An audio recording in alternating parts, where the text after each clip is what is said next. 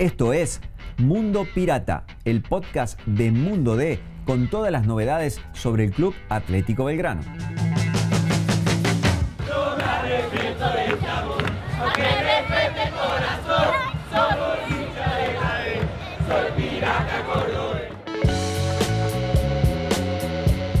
Nueva entrega de Mundo Pirata, el podcast de Belgrano que tenemos aquí en La Voz del Interior. Soy Seba Rollero y saludo a Pablo Campo, el hombre que más sabe de Belgrano. Pablo, ¿cómo andás? Hola gente, ¿cómo les va? Estamos grabando esto luego del 1-2 de Belgrano ante River en el Kempes, que dio por finalizada la temporada del Pirata. Lo primero, Pablo, sensaciones de este cierre de campaña del, equipo. Bueno, la, sensación debe dividirse eh, en dos partes. La primera es que el partido en sí, Belgrano lo jugó eh, tratando de estirarlo lo que más se pudiese tratando de, aguantar el resultado y jugarlo de contra.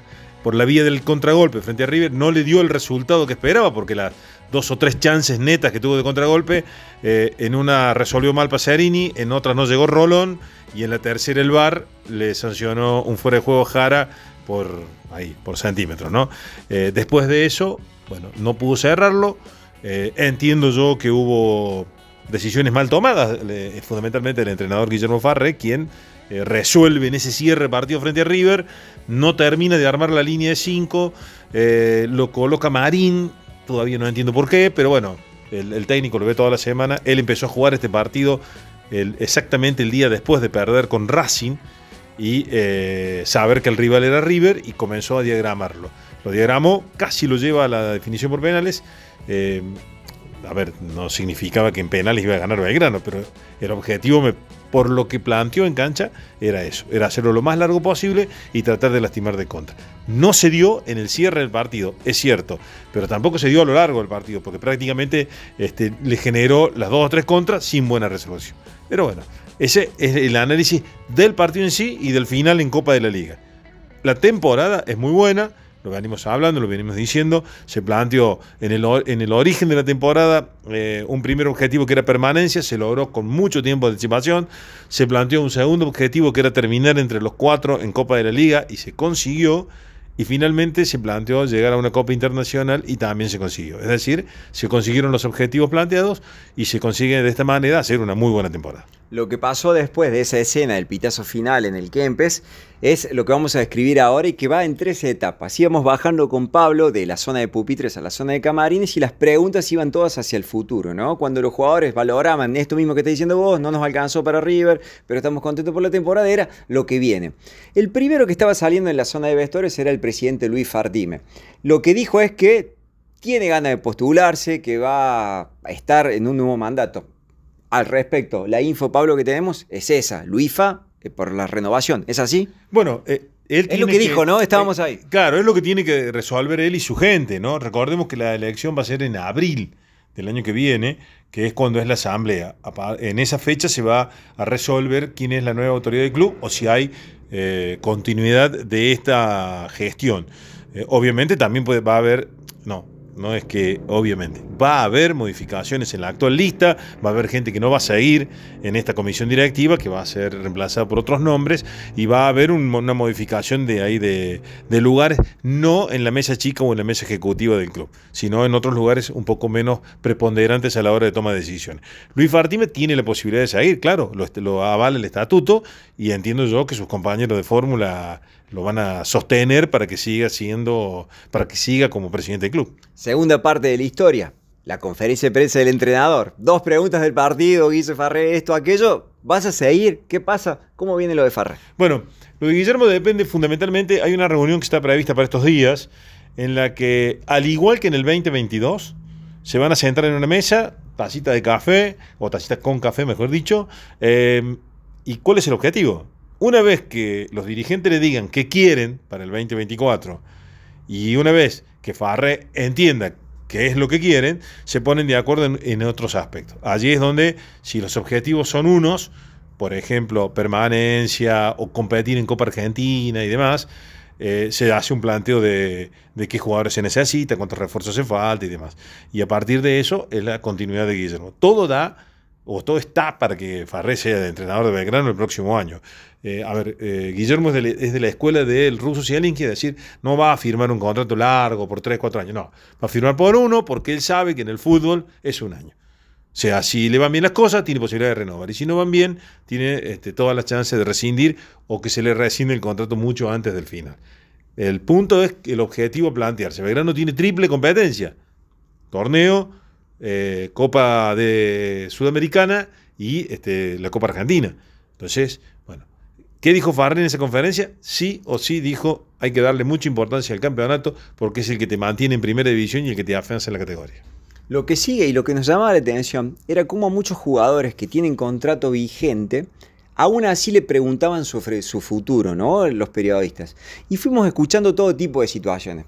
Vamos, por ejemplo, lo de Lucas Pacerini, que tiene contrato hasta él 2026. Y aún así le preguntaron, che, Lucas, ¿qué vas a hacer? Sí, a mí me parece más una ansiedad de la gente que pregunta que una realidad del que responde, porque el contrato de Pacerini, a ver, eh, fue firmado hace algunos meses, no llega ni a seis meses que firmó Pasarini, ¿no? Recordemos que vino para jugar Copa de Liga, cuando se fue Vegetti. Entonces, todavía le queda, firmó por tres años y medio, Belgrano le compró una parte del pase. O sea, si hay una negociación para que Pasarini se vaya, no es Pasarini el que la va a resolver de un día para el otro. Hay una serie de dinero que deberá ingresar al club para que se dé.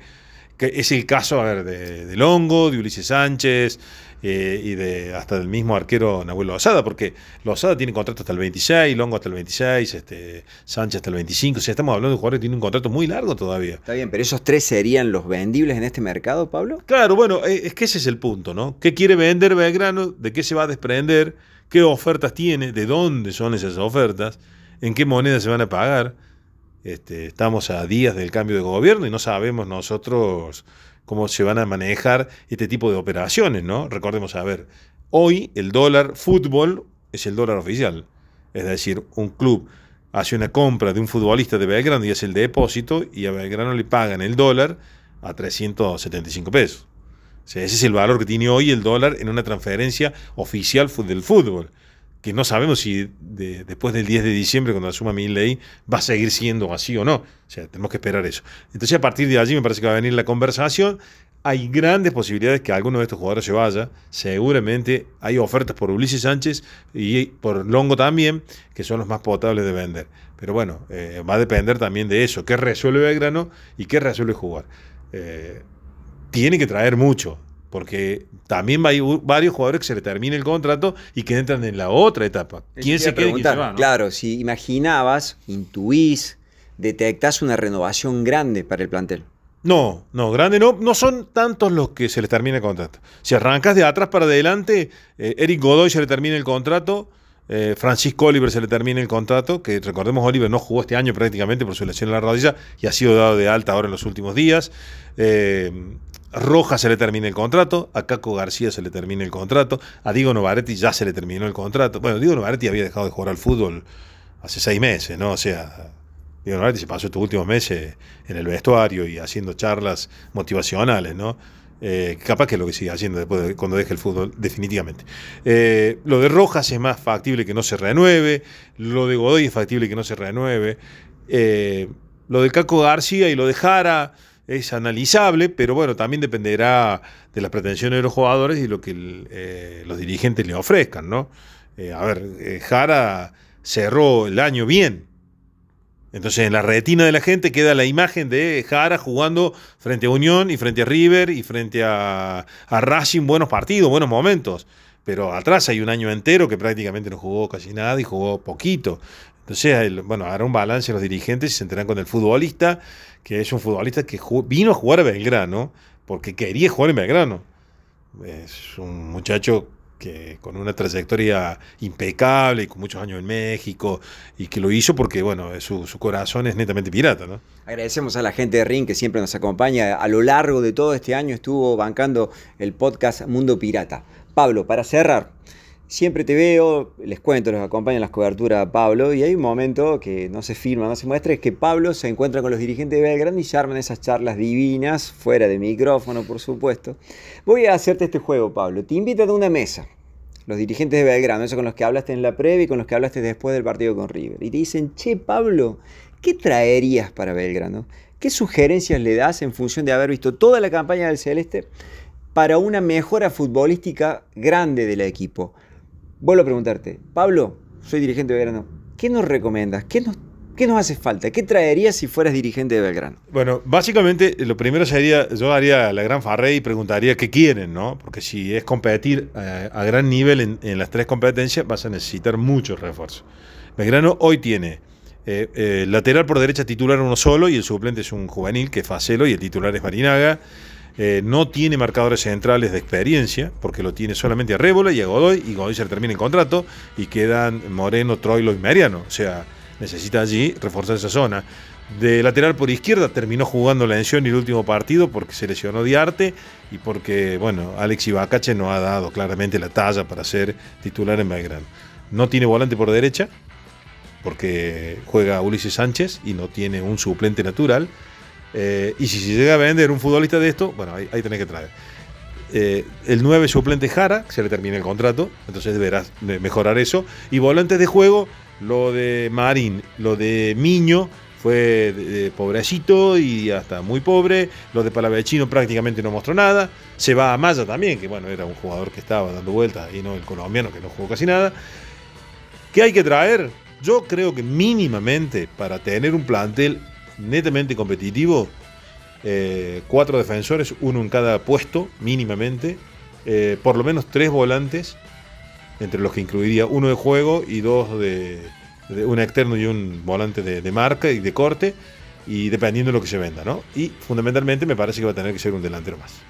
Pablo, como siempre, gracias. La seguimos la próxima en Mundo Pirata. Chao, gente.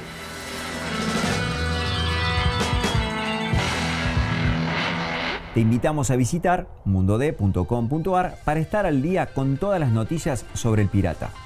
Nos encontramos de nuevo la semana que viene.